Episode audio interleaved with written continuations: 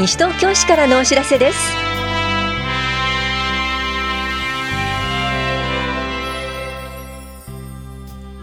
今日は令和2年度幼稚園など入園募集。7522-8020表彰などについてお知らせします。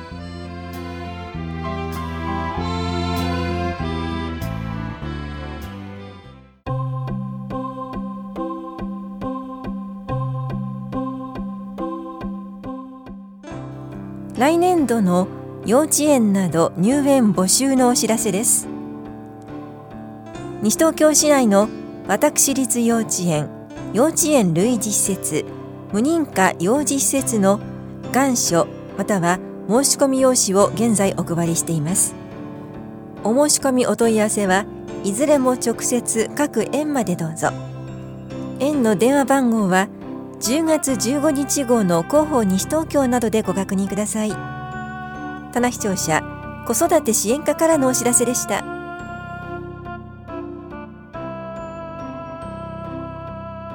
7522-8020表彰のお知らせです。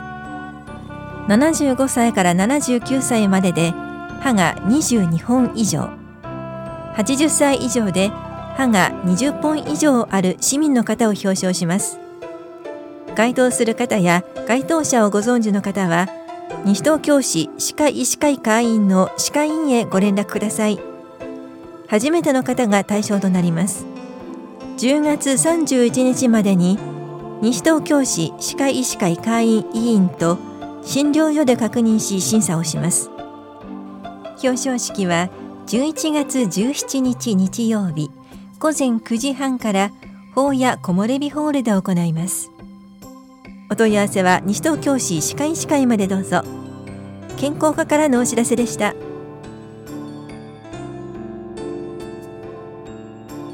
福祉会館老人福祉センター各種教室のお知らせです。11月から来年2月にかけて行われる初めてのスマホ教室スマホ教室中級編。初めてのタブレット教室。脳トレ1日教室。脳トレ連続教室の申し込みを受付します。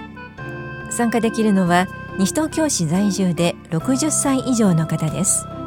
スマホ1日教室は住吉老人福祉センター下法屋福祉会館新町福祉会館藤町福祉会館ひばりが丘福祉会館老人福祉センターでスマホ中級は下法屋福祉会館で3日間。タブレットは住吉老人福祉センターで3日間。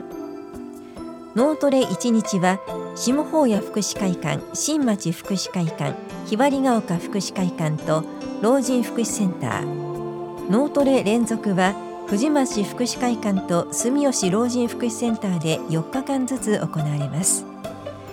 詳しい日時や時間などについては10月15日号の広報西東京などをご覧ください。定員は教室により異なります。定員を超えた場合は初めての方などを優先し後抽選を行います。参加ご希望の方は10月30日までに往復はがきで希望する教室名と福祉会館老人福祉センターの利用証の有無を明記の上お申し込みください。1枚のハガキで各教室1講座ずつ申し込みできます。お申し込みお問い合わせは田梨総合福祉センター内西東京市社会福祉協議会地域福祉推進係各種教室までどうぞ。高齢者支援課からのお知らせでした。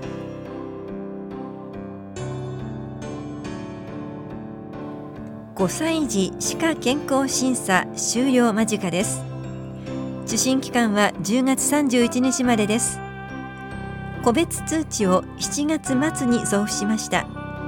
転入の方などはご連絡ください。お問い合わせは法や保健福祉総合センター健康課までどうぞ。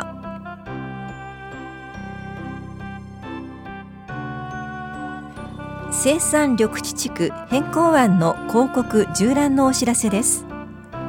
10月29日まで大谷庁舎5階都市計画課で行っています。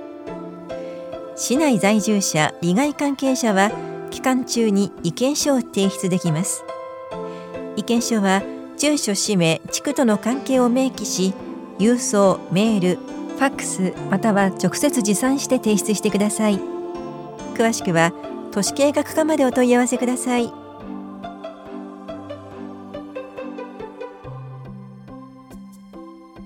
放置ゼロ綺麗な街でおもてなし。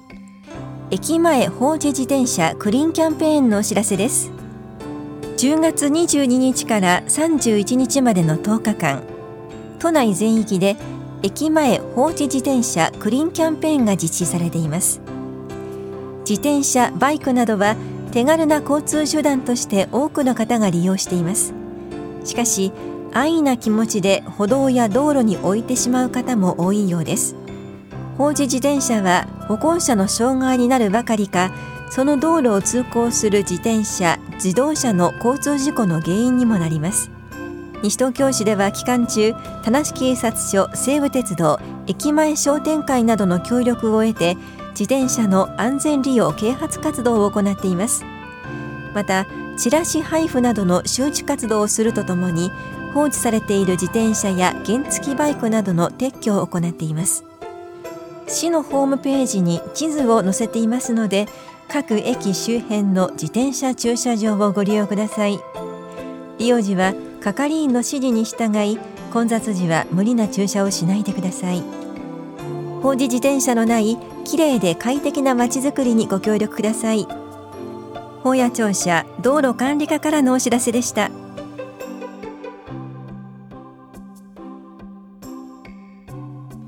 胸部検診を10月30日まで行っています。申し込みは不要です。詳しくは10月1日号の広報西東京または市のホームページをご覧ください。健康課からのお知らせでした。リサイクル市のお知らせです。次回は11月3日祝日午前9時から正午まで西東京憩いの森公園アプローチゾーンで行われます。雨天中止です。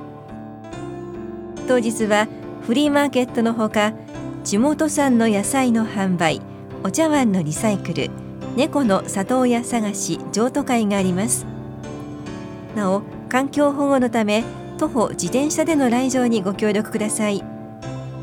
またリサイクル市の会場では陶磁器食費を無料で回収します。受付までご持参ください。陶磁器食器は茶碗、皿、小鉢、湯飲みです。ガラスや花瓶、土鍋、自作品は回収できません。ゴミ減量推進課からのお知らせでした。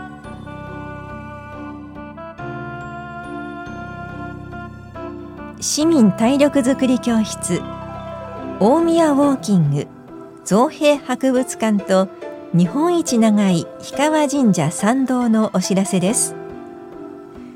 この催しは11月16日土曜日。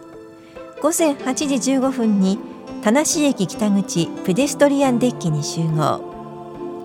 電車で移動し大宮駅から造幣埼玉博物館参道一の鳥居埼玉市立博物館武蔵一宮氷川神社。オレンジロードをめぐり大宮駅までのおよそ9キロを歩きます。好天寺は11月23日に延期します。参加できるのは西東京市在住在勤在学の小学生以上です。小学生は保護者が同伴してください。費用は往路交通費690円です。参加ご希望の方は10月31日までに往復はがきに参加者全員の氏名などを明記の上お申し込みください。定員は60人で申し込み順となります。お申し込みお問い合わせは市役所スポーツ振興課大宮ウォーキング係までどうぞ。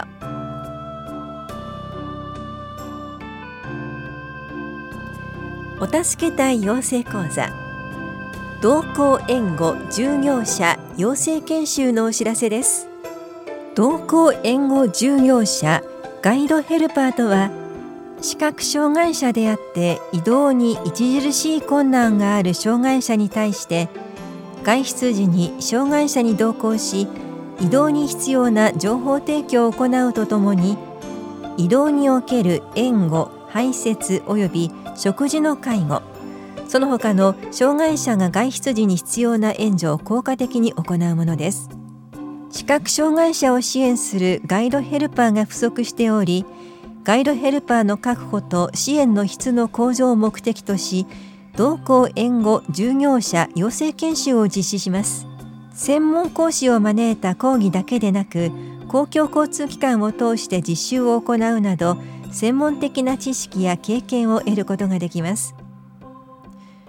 この研修は11月16日17日24日30日12月1日のいずれも土日の午前9時から午後6時まで障害者総合支援センターフレンドリーなどで行われます。受講できるのは全日程受講が可能で市内で同行援護を実施または実施予定の事業所に勤務または勤務予定の方。または市内在住在勤で65歳未満の方です。講座ではガイドヘルパーの役割や視覚障害者への理解などの講義演習を行います。受講料は教材費など5000円です。受講ご希望の方は11月8日まで両庁舎1階の障害福祉課で配布している申込書をご確認ください。お問い合わせは障害福祉課までです。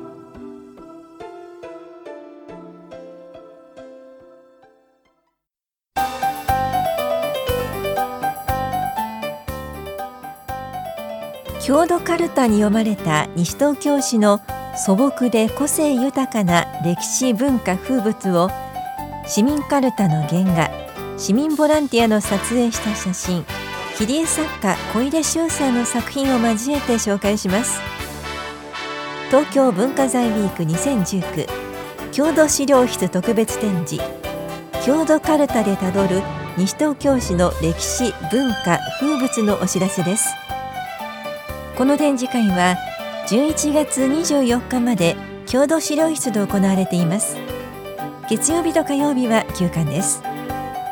またギャラリートーク田無絵本を考える会によるカルタ制作こぼれ話を聞くと長谷川幸雄さんによる西東京市の歴史と文化財を語るを11月10日日曜日午後2時から3時まで開催します。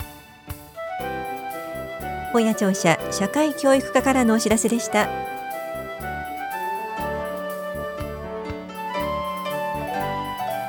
この番組では皆さんからのご意見をお待ちしています。FM 西東京西東京市からのお知らせ係までお寄せください。またお知らせについての詳しい内容は広報西東京や西東京市ウェブをご覧いただくか西東京市役所までお問い合わせください。電話番号は零四二四六四の一三一一。零四二四六四の一三一一番です。以上西東京市からのお知らせ亀井さゆりでした。